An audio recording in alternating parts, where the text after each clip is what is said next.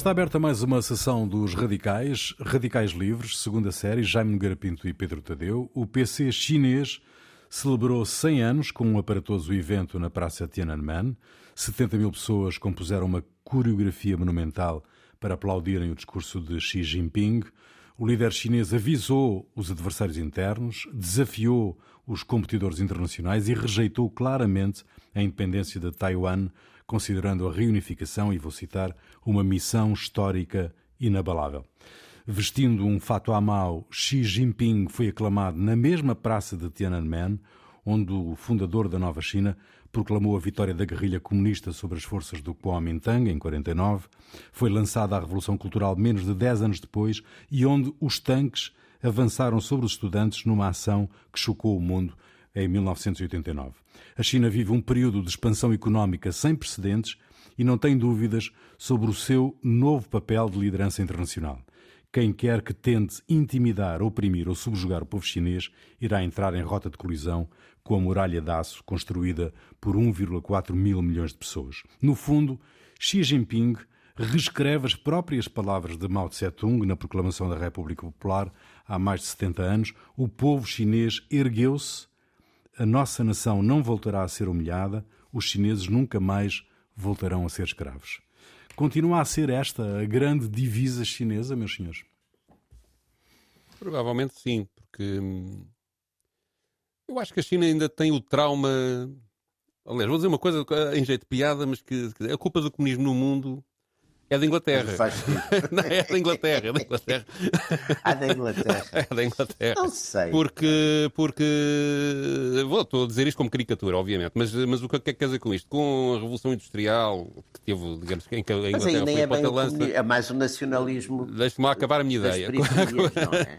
Uh, com uh, a exploração desenfreada do mundo do trabalho, criou-se na, na parte ocidental, uh, digamos, as condições para que as, as pessoas quisessem resistir e se organizassem para, para lutar contra isso.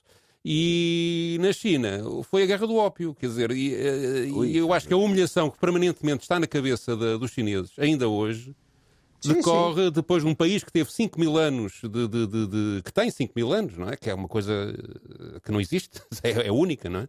Eh, é- é- é- teve, digamos, uma, uma sucessão, uma decadência muito acentuada do, do- tempo imperial e uma, e, uma, e, uma, e uma humilhação, de facto, não há outra palavra para descrever isto, uma humilhação com a Guerra do Ópio, onde se impôs a- digamos, a admissão de- do, do tráfico de ópio através de cinco portos eh, no, no final da Guerra do Ópio, que, eh, e depois a seguir também uma humilhação na guerra com, com uma guerra com o Japão, etc. Tu- tu- Tudo isto criou um Estado de. Aliás, o, a bem dizer, o Partido Comunista Chinês é criado nessas condições. Ele, a primeira reunião em, que, em que o criou, esta que, que está a ser comemorada em junho ou julho de, de 1921, é em Xangai. São 20 e tal jovens, onde está o Mao Tse-tung, eh, que, que- que, no fundo se rebelam contra a decadência em que a República, já era uma República, eh, estava e contra, e contra, contra, contra há uma, uma componente nacionalista que, aliás, os leva inicialmente até a serem aliados dos nacionalistas com quem depois vão, vão, vão, vão entrar em conflito insanável até desembocar na, na, na- questão de, de, de Taiwan, é? quando, quando, já depois da Segunda Guerra Mundial. Mas há, há, digamos, um contexto de, de, regeneração da pátria, para usar um termo nosso, não é? Que, que, que, que inicia isto. E depois há, digamos, a identificação motivada pela Revolução Russa, não é? De que, que traz uma nova esperança a estes chineses de que o marxismo lhes pode resolver os problemas, mudando não só a estrutura política que já tinha acontecido com a proclamação da, da, da- da- da República, não é? E o fim do, do Império, mas que de facto na prática não estava a mudar. Os senhores da guerra eram os mesmos, os, os, eh, os- os- os- digamos, não, não tinha mudado realmente eh, a estrutura social da China. E isso, de facto, é a Revolução Chinesa que depois vai fazer, a Revolução Socialista Chinesa que vai fazer, e o Mao Tse-tung que vai fazer. E quando o Xi Jinping hoje em dia fala ne- ne- neste, neste, nesta humilhação, eu penso que na imagem deles, e eu, e eu percebo que há ali uma, em todos os dirigentes chineses, uma, uma permanente revisitar da história do país. Eh, se a gente for ver todos, até mesmo durante o comunismo, há um, o comentário sobre o, o confucionismo, uh, portanto, há toda uma herança cultural que todos os dirigentes uh, comunistas uh, têm, têm assumido que faz com que esta questão da, da, da humilhação da grande China não possa, não possa ser admitida mais, nunca mais. Por outro lado, ele também fala, o Xi Jinping, não é do rejuvenescimento, é a nova palavra na ordem, o rejuvenescimento da China. Não é? é? Internamente é, digamos, a nova palavra da, da ordem que, que está em cima da mesa. E isto tem também a ver, tem, do meu ponto de vista, uma relação com o passado, que é, digamos, uma. Digamos, temos 5 mil anos, mas temos que ser suficientemente energéticos e capazes para uh, sermos, sermos, sermos, avançarmos na, na, na, em direção ao progresso, etc. Portanto, há aqui um, um, misto nestes dirigentes de nacionalismo, de comunismo visto de uma maneira completamente diferente da que da que existiu na, visão soviética, uh, que, que é original no mundo e que também, ao mesmo tempo, preocupa muito o Ocidente, sobretudo os Estados Unidos, porque está ali a haver um competidor que pode ultrapassar a qualquer momento. E eu creio que grande parte da, da, da, das quesílias uh, existentes hoje em dia tem mais a ver com problemas de domínio económico, propriamente com, uhum. com visões políticas muito distintas. Jaime. Bom, eh, sim, eh, vamos lá ver. Eu aqui acho que, de facto, a China, a China, de certo modo, foi, por exemplo, até mesmo pensando economicamente, foi praticamente até, até ao século XIX, eh, era, de facto, um, um grande poder, embora estivesse, digamos, um bocado isolado do resto do mundo. De facto, as guerras do ópio foram profundamente humilhantes e eu lembro uma coisa extraordinária. Eu sempre achava, quando era miúdo, miúdo e adolescente, não foi só miúdo, que as guerras do ópio, isso é que é engraçado a gente ver como de facto são os enquadramentos culturais. Achava que a guerra do ópio era uma coisa que os, os ocidentais, cristãos e, e, impondo a sua boa ordem, que tinham feito contra os chineses que traficavam no ópio. Dizer, era o contrário. exatamente o contrário, não é? Exatamente o contrário. Eu lembro-me quando descobri isso, fiquei por um lado chocado, mas por outro lado fiquei admirado que de facto com a grande capacidade da propaganda ocidental, que eu estava convencido que era exatamente ao contrário.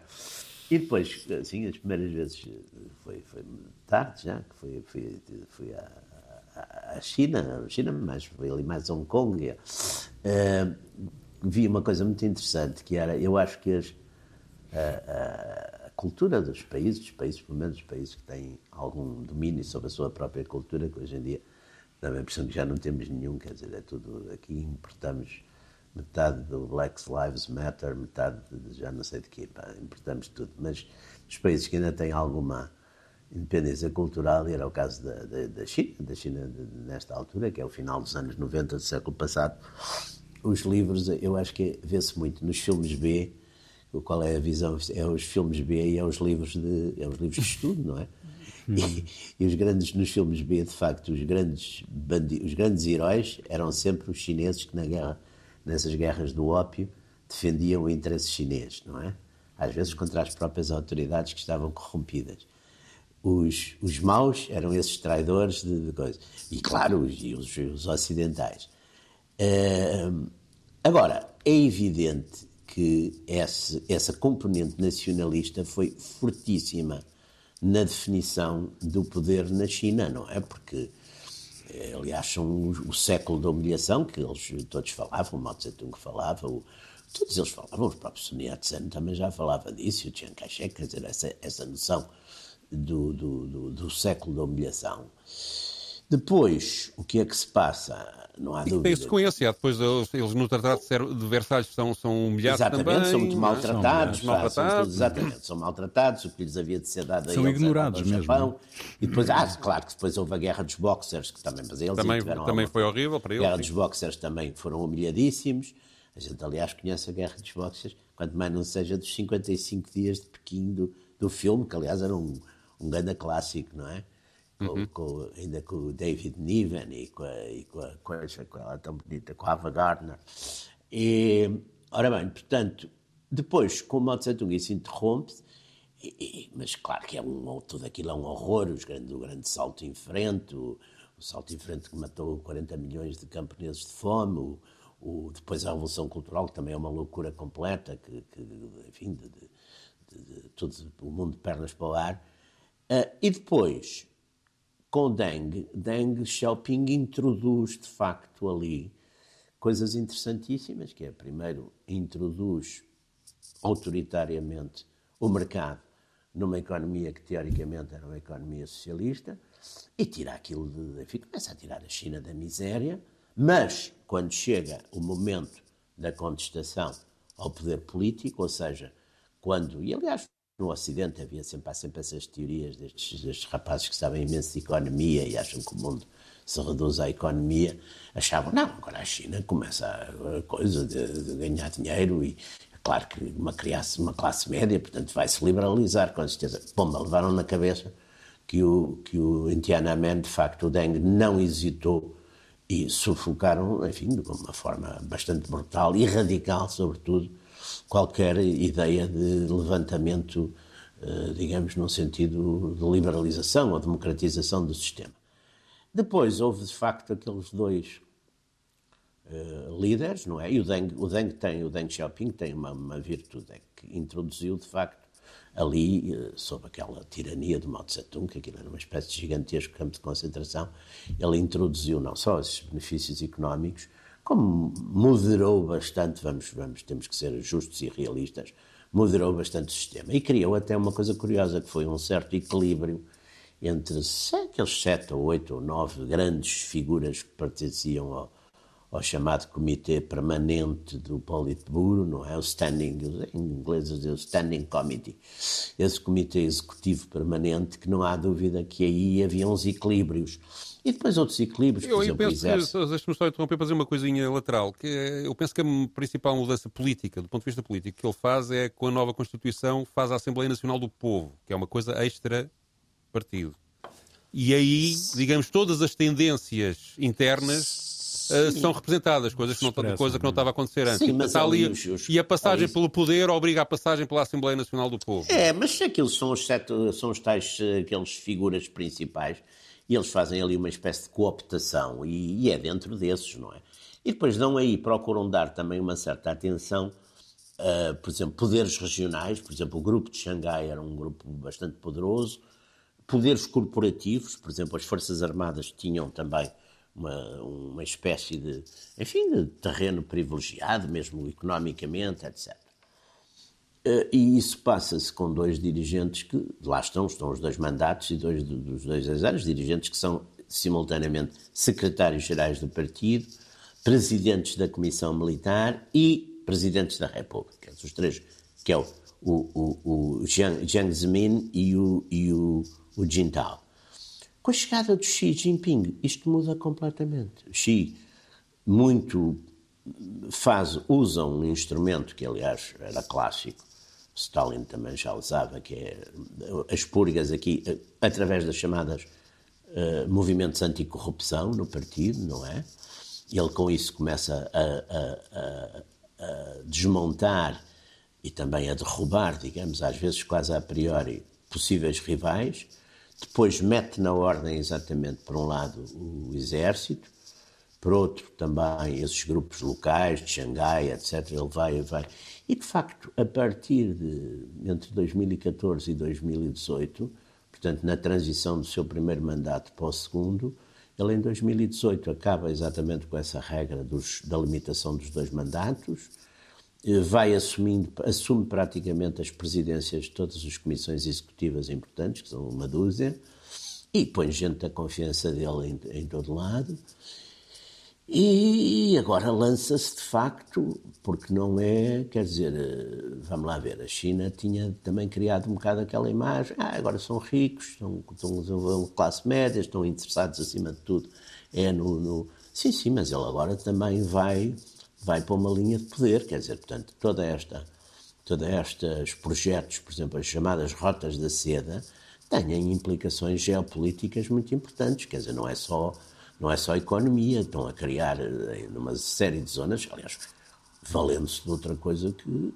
que, a China teve exatamente graças às suas, eh, aos seus excessos de, de, de comerciais, não é? De, de margens de, comércio. A China tornou-se um bocado, também por, Mas não é essa a regra do jogo mundial. Do, do, do, do capitalismo só contrapor uma coisa. Então não é do mundo, não é? Não, exato, mas não, isso não pertence, não foi isso que pediram à China. Ou seja, desde os anos 90. Foi, foi. Não estes, foi isso que pediram à China. Estes imbecis que nos governam. E a China isso já nem, melhor já do que estavam à espera. políticos, são, são os tipos esses tipos das, das, economias, não é? Que sabem tudo, que acabam, acabaram, querem acabar com as nações, acabar com isso tudo esses tipos. Como era Aliás, mais sobre barato, Tiananmen, como era mais barato fazer Deixa-me só contar aqui uma coisa, um facto curioso diga, relacionado diga. Com, com, com, Tiananmen. O mundo ocidental, em 89, não é? Veio, ai, a China, oh, isto era mal da boca, e aquilo, é, aquilo são violações de direitos humanos. Jorge Bush, continuaram tinha um ano, os negócios todos. Jorge Bush, que um ano antes lhe tinha dado o estatuto de parceiro comercial privilegiado com, com os Estados Unidos, retirou esse, esse estatuto. Foi a única, aliás, a única sanção prática que houve porque Sim. a Europa uh, protestou muito, mas continuou a negociar alegremente e a pôr lá as universidades. Como é habitual. E Sim, sim, um sim. ano depois, o Estatuto Comercial de Privilegiado já estava outra vez em vigor. Claro. Aliás, portanto, digamos, há aqui uma hipocrisia neste tipo de, de relação com a China que, que, que, que, é- que tem décadas, não é? E começa até antes, até com Mao Tse-Tung. Sim, já com Mao começou, mas sobretudo- porque, como, porque havia problemas de relações da China com a, com a Rússia, sobretudo a partir Ah, do tempo sim, do isso aí Khrushchev. não é? claro. Tem- Isso aí foi o Nixon e o Kissinger exploraram isso e o Nixon e- e o. Kissinger exploraram isso. E, portanto, a China teve sempre ou ao colo, quase ao colo do Ocidente, Sim, sim, ou, sim. repudiado ao mesmo tempo. Sim, e eu penso que hoje em dia os chineses olham para, para, digamos, para este tipo de ameaças que os, que os Estados Unidos fazem, etc., um pouco já com... com, com qual era aquela expressão do ping-pong? Acho que era do Mao Tse-Tung, não é? A política de ping-pong. Percebem que as coisas... Era, era, foi aquela, foi aquela equipe, foi o primeiro contacto que houve, Era. foi de uma equipe de ping-pong que foi, não sei americana, foi assim. Isto realmente Não, parece mas, um oh, ping-pong, oh, não é? oh, oh, Pedro, eu concordo com o que você está a dizer e há aqui uma coisa que é muito, que é muito, muito, muito importante e que as pessoas, de facto, não, não ligaram. E, aliás, aquela famosa, é muito, é muito curioso que aquela famosa frase do Lenin que os capitalistas eram tão, enfim, tão, tão maníacos com o lucro que haviam até de vender a, corda com que os iam enforcar. Eu acho que isso com a União Soviética não funcionou porque a economia soviética de facto não funcionava. Portanto, eh, agora, a chinesa é muito interessante porque os chineses criaram, eu, eu, eu costumo lhe chamar uma economia capitalista de direção central. Quer dizer, portanto, tem as vantagens das economias, enfim, ocidentais, em certa medida, mas a política comanda absolutamente a economia, quer dizer. É uma coisa parecida, curiosamente. Mas nós também embora- temos uma certa tendência para ver, eh, digamos, a economia chinesa pelo lado que nós conhecemos de- de- de- das tecnologias, de- dos grandes focos de Xangai, em Hong Kong, dos grandes eh, do- há dos uma focos industriais, etc. de- Mas aquilo tem uma que zona é antiga, penso eu, antiga e que está organizada de uma forma que eu diria socialista, não é? E que, e que- Eu, eu, eu, eu não diria, porque o Mao Tse Tung é que tinha a forma socialista e eles morriam todos de fome. Sim, mas eh, está organizado em, eh, digamos, eh, eh, de certa maneira, há uma fase nos anos 90 também, que é o de Xiaoping, em que, digamos, as comunas eh, Exato, agrárias passaram a ser eram- coisas familiares com ser coisas- lucros. exato. Com a- lucros. E ah. isso começou, deu, deu um impulso, e há também uma, uma autonomização das regiões na Pois, gestão económica pois. interna que leva... Claro que sim, leva- mas- Portanto, isto, é- isto tem características socialistas, vamos lá ver, não Mas é... economia Xi Jinping. social- Ah, é Xi Jinping é o líder mais poderoso desde. Mao? Não, nacionais socialistas, aliás. Xi Jinping é o líder mais poderoso desde Mao. É. É. Hã? Ah, é, O Rui estava a Mais- perguntar se... Sim. Isso é verdade. É. Hum, Deixa de lado o Deng Xiaoping, no fundo, que foi o grande obreiro de um país destes O Deng temas. Xiaoping, grande parte da sua, da sua magistratura, passa a expressão, é de influência. É de Isso influência. era uma coisa que se usava com o Almirante Tomás para a magistratura. Supremo Magistrado da Nação. Ele, ele, a dada altura, no fundo, é uma espécie de. E durante muitos anos, uma, digamos, só entra quando é decisivo a, opinião É, dele. e ele nem É, exerceu cargos, é, curioso, ele, ele Nem era teve- só, nem ele teve- foi presidente da comissão eh, militar do partido, ele nunca foi presidente da República. Acho que foi vice-primeiro-ministro, não é? E nunca foi sequer, se não estou em erro, nem sequer foi secretário-geral. Agora, abria a boca e toda a gente fazia o que Era ele que mandava. Claro, Muito claro. pequenino. É um tipo, eu tenho grande admiração para esse homem. Uh, mas, uh, e, e, e, e, há, do, digamos, daquilo que, que eu percebo da realidade chinesa, eu, eu não alinho muito nas, digamos, na, na, no, no, retrato caricatural que aqui no Ocidente se dá em relação à vida política na China, mas acho que há ali um, digamos, uma centralização à volta do Xi Jinping ah, claro que, que, que, vai ter custos, não é? Tudo que aquilo Uh, não, vai ter, vai ter, há ali, há, já roça um bocadinho o culto da personalidade, embora não haja aquela coisa dos retratos e da, e da, mas, por exemplo, na sim, televisão, lá, na televisão chinesa está sempre a aparecer, ele está sempre a. Mas, e há ali, sim, sim, há ali alguns passos. Uh, mas. Não, e já tem tudo... as obras. Então já, agora já publicaram como se fosse. Nunca ninguém tinha publicado obras. Sim, e até traduzido em português. Ele já está, até temos aí nas nossas livrarias, essas obras estão, é, estão para aí. É. Em português. E, e, e portanto, há, há, aí, digamos, um, uma característica de, de, de, culto de personalidade, é a melhor expressão que eu encontro, que me parece preocupante. Mas, ao mesmo hum. tempo, há também, ele tem feito uma coisa, e já vem de trás um bocadinho, que é uma tentativa de separação entre o que é o partido e o que é o Estado. Mas com o partido a mandar, hein? Mas sempre com o partido, partido a mandar, mandar. sim, sim. Partido que ainda é um partido marxista-leninista, não é? Aliás, vamos Ou é ver, cada vez mais um partido de gestores e homens de negócios? Não, isso também não também não é, é assim. É do ponto de vista e, político. E, e, e, digo e repito aquilo que o Jaime está a dizer: a política manda na economia na China. Completamente. E isso não. não Aliás, não, não, não, o, o, o, Pedro impede, e Rui, impede isso, não é? já falámos nisso. Claro sim, mas não, não. Mas eu acho que essas coisas simbólicas são muito importantes. Eu acho que já falámos outro dia nisso, a propósito.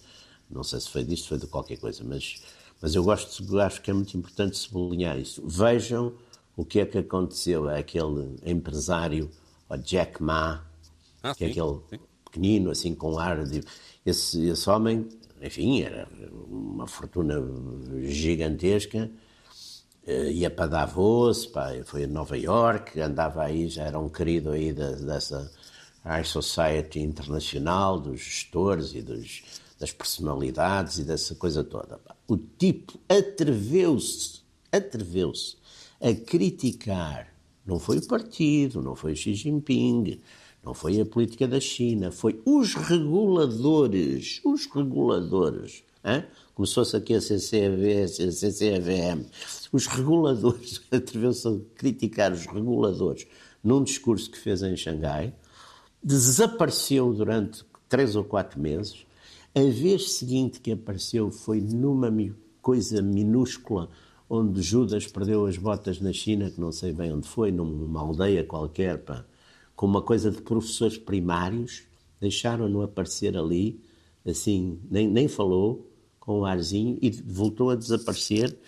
E quer dizer, e portanto foi uma, foi uma lição foi posto que, em ordem. que Xi Jinping não. deu exatamente. Uh, foi posto na ordem, no fundo. Não, foi o, posto na o, ordem. O poder económico não pode mandar no poder político. Portanto, Por exemplo. Aquela, uh, coitado, uh, ele nem era mandar, era, era como se dissesse que os coisas Mas tinha opiniões. Discutem o IVA.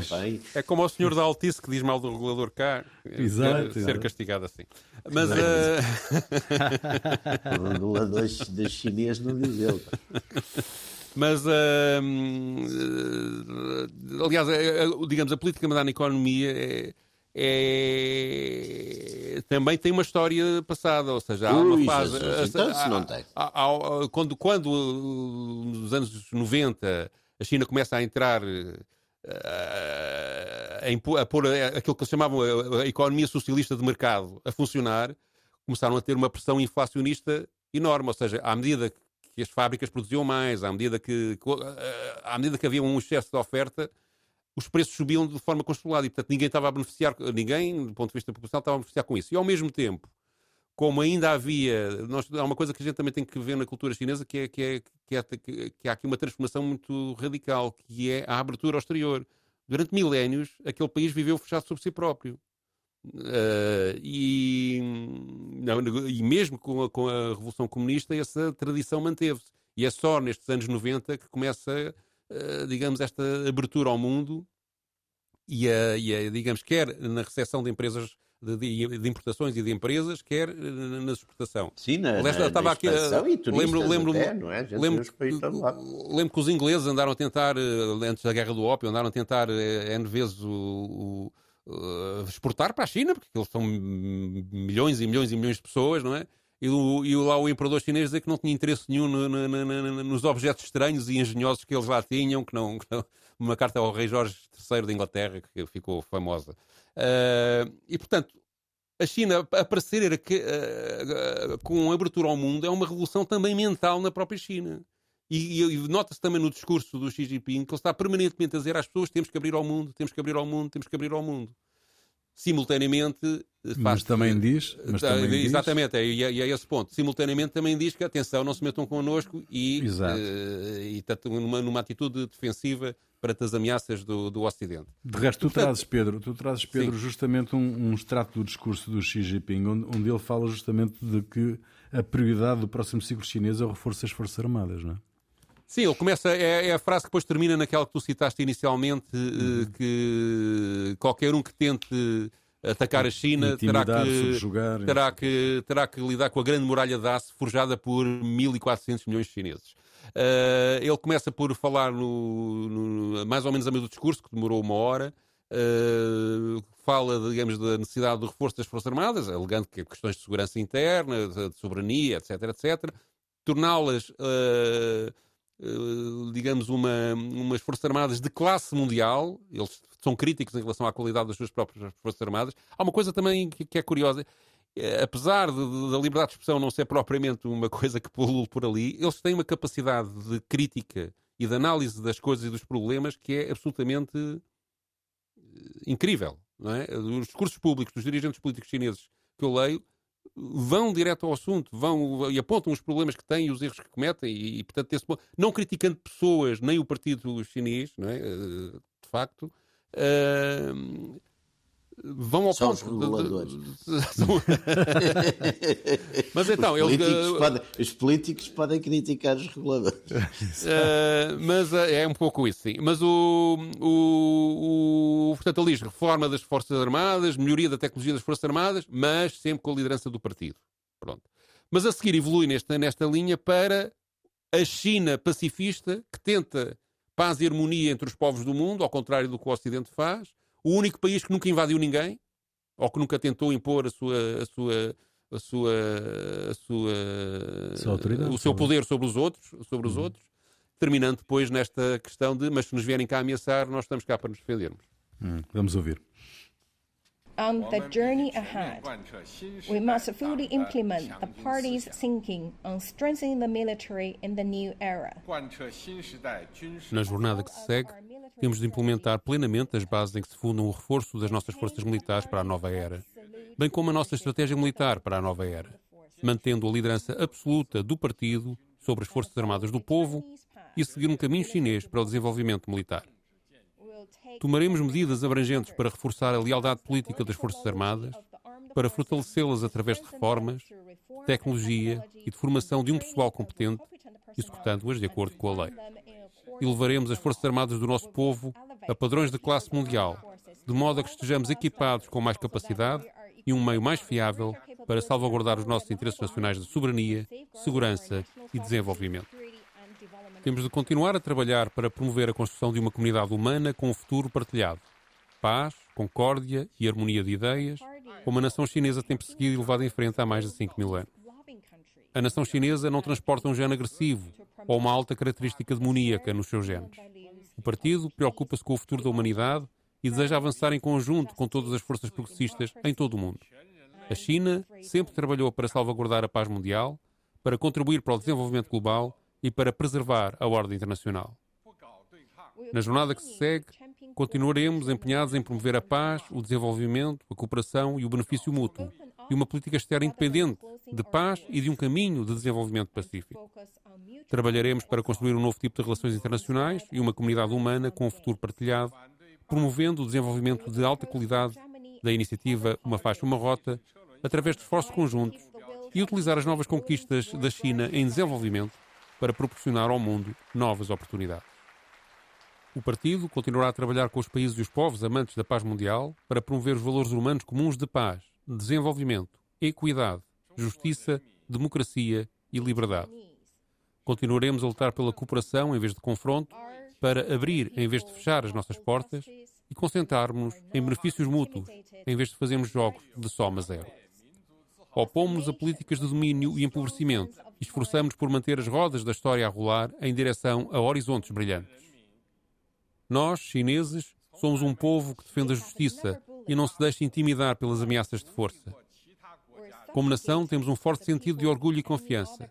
Nunca intimidamos ou subjugamos o povo de qualquer outro país e nunca o faremos. Da mesma forma, nunca permitiremos que nenhuma força estrangeira nos intimide, aprisione ou nos submeta. Qualquer um que tentasse fazê-lo iria colocar-se em rota de colisão com uma grande muralha de aço, forjada por mais de 1.400 milhões de chineses. Anyone who would attempt to do so will find themselves on a collision course with a great wall of steel forged by over 1.4 billion Chinese people. Pois é. Do vosso É o ponto que de se vista. chama música celestial. Música celestial, completamente. Agora, a minha pergunta é se este é o ponto de partida, é o tiro de partida para esta missão histórica inabalável que ele fala, eh, que o Xi Jinping fala, de anexar a Taiwan. Eh, Eu penso que isso, bom, vamos ver. Agora entramos aí num- num- numa zona. eh, eu por acaso estou a acabar, estou a acabar um livro que acaba exatamente com, com esta questão da esta tensão toda entre a China e os Estados Unidos, Eh, que é, digamos, uma espécie de, uma espécie não, é uma nova guerra fria, por enquanto, pelo menos. E, e- mas que tem pontos exatamente de altíssima fricção, não é? E, e esse é um deles, porque eh, havia um certo adormecimento, acho eu, de parte a parte, quer do lado da China, até, até 2012, até, quer do lado da China, quer do lado ocidental, até porque as coisas, eh, Hong Kong, Macau, pronto, estava ali, as coisas estavam a andar relativamente bem, não havia nenhuma espécie de, portanto, aquele modelo dos, dos, do um só país, de dois regimes, eh, aquilo era um regime especial, Num país, era uma espécie de cidades de cidades-estado, tinham os seus privilégios, etc. Pronto. Eh, agora, é evidente que isso está a mudar profundamente e é evidente que da parte dos Estados Unidos, eu isso sempre disse eh, várias vezes, aliás até falámos aqui no programa, que era das pouquíssimas coisas que não iam alterar nada e até pelo contrário, até talvez se reforçassem com uma nova administração, era exatamente essa questão eh, da China e dos Estados Unidos. Porque é evidente que os Estados Unidos também estão alarmados, porque olhando para as contas, eh, na- na- até mesmo a economia chinesa, neste momento, nos chamados PPPs, não é? Aquela comparação, se abstrairmos, do, digamos, dos, dos câmbios das moedas, a economia chinesa já está tão forte como a, como a, como a americana. É evidente que o, o- o ponto onde a China, neste momento, e por isso mesmo se fala na questão militar, ah, os Estados Unidos ainda têm uma superioridade bastante significativa, é de facto na, na área militar. Mas como na área militar, em princípio, essa não é para usar, não é? Porque usar seria a destruição absoluta. eh, os outros campos contam, contam muito, não é? Os alinhamentos contam muito. É evidente que a China, esta história dos, dos- do- da, da praga, da Covid e não sei o quê, causou muita suspeição no mundo todo. Não há dúvida que há, mesmo sem entrar em teorias de que foi fabricado, que não foi fabricado, tudo isso, não há dúvida que aquela o facto de não terem dito, de terem demorado, quer dizer, a imagem da China eh, deteriorou-se bastante nos países ocidentais, sobretudo, não só nos Estados Unidos, mas, mas praticamente na Europa toda, muito, deteriorou-se imenso.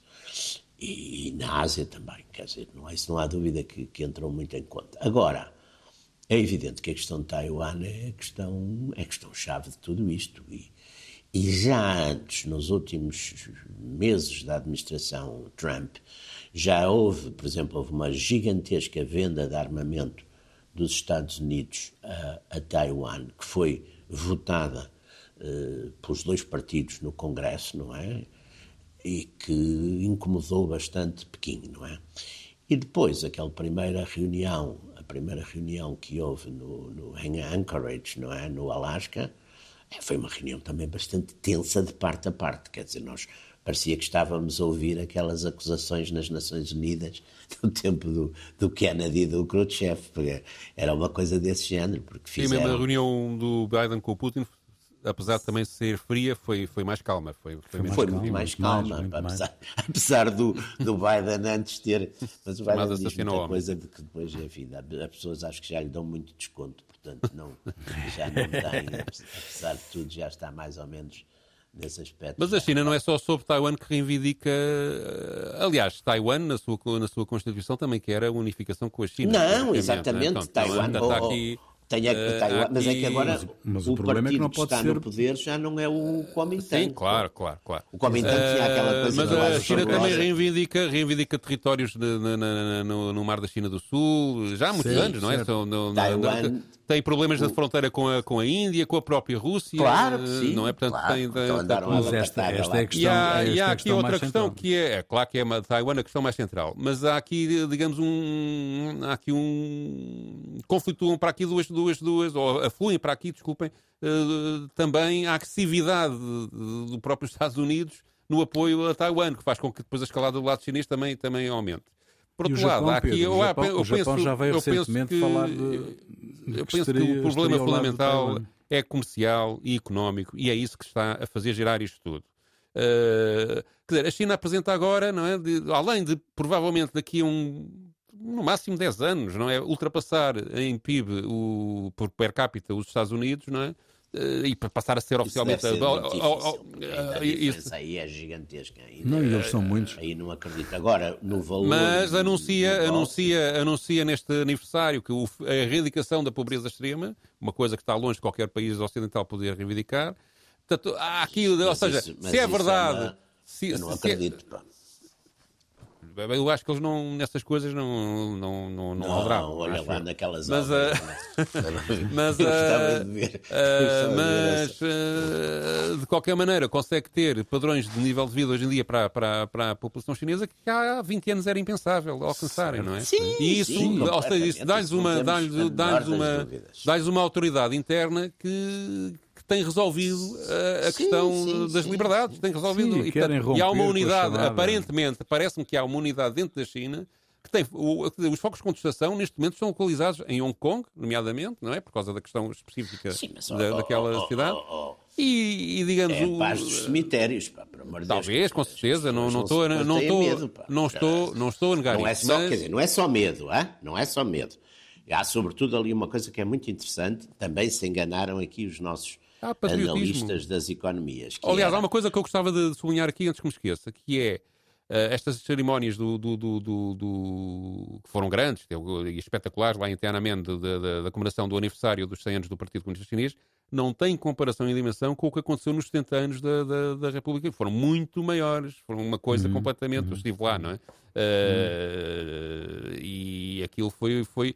Ou seja, há aqui, apesar de tudo, uma, yeah, yeah, é o maior partido do mundo, tem 95 milhões de, de militantes, ou 94, não é? Nossa mas eles são mil, mil mas, são, mas, mas, mas, a população chinesa são 1.400 milhões, portanto a proporção Sim, em relação à população não, chinesa foi, não, é, não é não é não é o partido seja, é uma distinção pá, não é não é não é não é, tão massivo todos, como, como tão massivo como às vezes a gente não, poderia é pensar é? para todos pá. se fosse não, qual era a vantagem de ser do partido mas digamos eu penso que o conflito com o Ocidente é, mera, é quase estritamente por motivos comerciais e provavelmente vai ter vai ter é político vai ter é, na, na década de 90 passámos por isto não é? Não Estávamos, mas aqui é evidente que os chineses não proclamam que querem impor um sistema, até porque o sistema deles, nessa medida, tirando de facto ser uma, um sistema monopartidário, estamos no final. As coisas económicas, de, de, certo modo, também já não é um sistema socialista. Por acaso, a Constituição chinesa per, permite outros partidos, tem que ser sob a liderança do partido.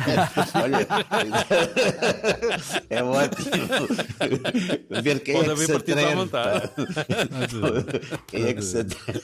É multipartidário, o sistema é multipartidário. Isso era, oh, oh, oh, Ó oh Pedro, isso era como a Constituição do Stalin de 36, para que tinha ali mais direitos, liberdades e garantias que E alguns deles eram, foram muito precursores e, e, e aplicados Era mesmo. uma é? Constituição do... Olha, os direitos das mulheres, por exemplo, foram. Olha, mas só E na China quem- também. E na China Quem também. se atrevesse a, reclamar alguma coisa dessa já ia a viúva a caminho da Sibéria. Pá, isso, era- Bom. isso aí não havia dúvidas. Está concluída mais uma Agora há quem sessão passe férias na Sibéria. portanto, radicais, deve radicais estar- livres, com aquela é temperatura também. Hum, A Rússia é outra coisa.